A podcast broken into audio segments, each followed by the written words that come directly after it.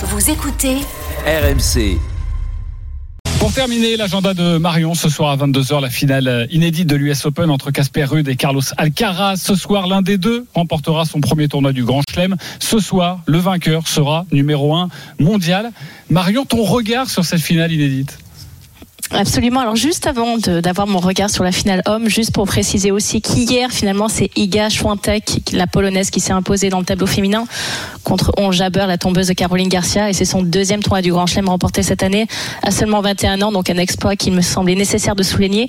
Après effectivement, j'y sais sur sur ce match ce soir, c'est un match hallucinant. C'est un match hallucinant parce que Carlos Alcaraz a seulement 19 ans, peut devenir numéro un mondial, premier joueur de moins de 20 ans à, à disputer la finale de l'US Open depuis Pete Sampras, excusez-moi du peu.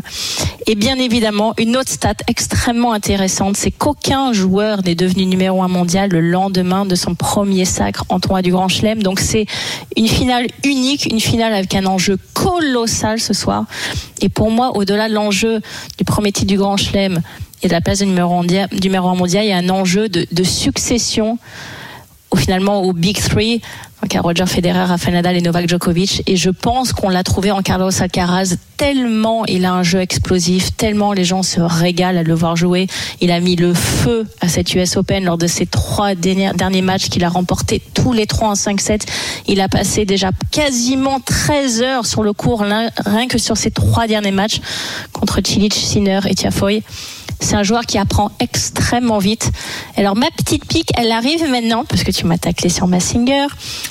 Son préparateur physique, Alberto Ledo, l'a décrit, Carlos Alcaraz, comme quelqu'un avec un physique de Marvel. Et je vous invite, je pense que pas mal d'auditeurs ont vu cette photo sur Instagram et les réseaux sociaux de Carlos Alcaraz torse nu, ou en termes, on va dire, de dessin musculaire, c'est quasiment JC Drouet n'est pas loin. Oui, dans ses plus belles années, oui, on y, franchement, on y est presque.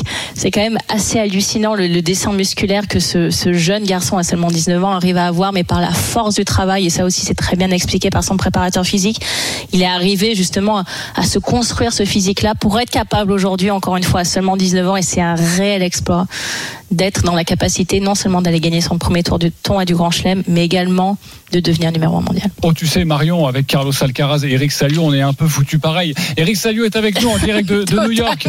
Et salut Eric, à, à l'applaudimètre. Euh, c'est vrai qu'on parle beaucoup de Carlos Alcaraz à l'applaudimètre. C'est aussi le cas à New York. Casper Ruud, ça fait pas vendre? Non, mais c'est vrai qu'Alcaraz, euh, Marion a raison. Bon, il a eu la chance de jouer toutes les night sessions, donc c'est vrai, c'est une atmosphère électrique. Euh, oui, mais alors moi j'ai mon petit calcul, Marion. Je pense qu'il a passé 13h33 sur les, sur les trois derniers matchs. Je me demande s'il va pas exploser en vol, parce que on n'a jamais vu ça, un mec qui arrive en finale avec 13h33 sur rien qu'une semaine dans les jambes. Maintenant, j'ai discuté ouais. avec un confrère espagnol. Je lui, je lui ai dit, il m'a dit, oh, c'est le beast, c'est le beast. Oui, c'est une bête, c'est une bête physique. Euh, mais j'invite les les fans de tennis à observer comment Casper Ruud va le maîtriser. Voilà. Parce que on n'en ah. parle pas de Casper Ruud. Bah, tu sais qu'ils se sont joués cette année, hein, à Miami. Oui, je sais, je sais. Et c'est Alcaraz qui a gagné en 2-7. Mais, mais tu sais, bien mais je beau te de parler. je sais, mais c'est bien beau de parler d'Alcaraz, mais observer le QI tennis de Casper Ruud qui a tiré les leçons de sa défaite à Roland contre Nadal. Il a changé sa prise de raquette en revers. Il a une profondeur de balle qui va beaucoup gêner l'Espagnol. Donc c'est pour ça.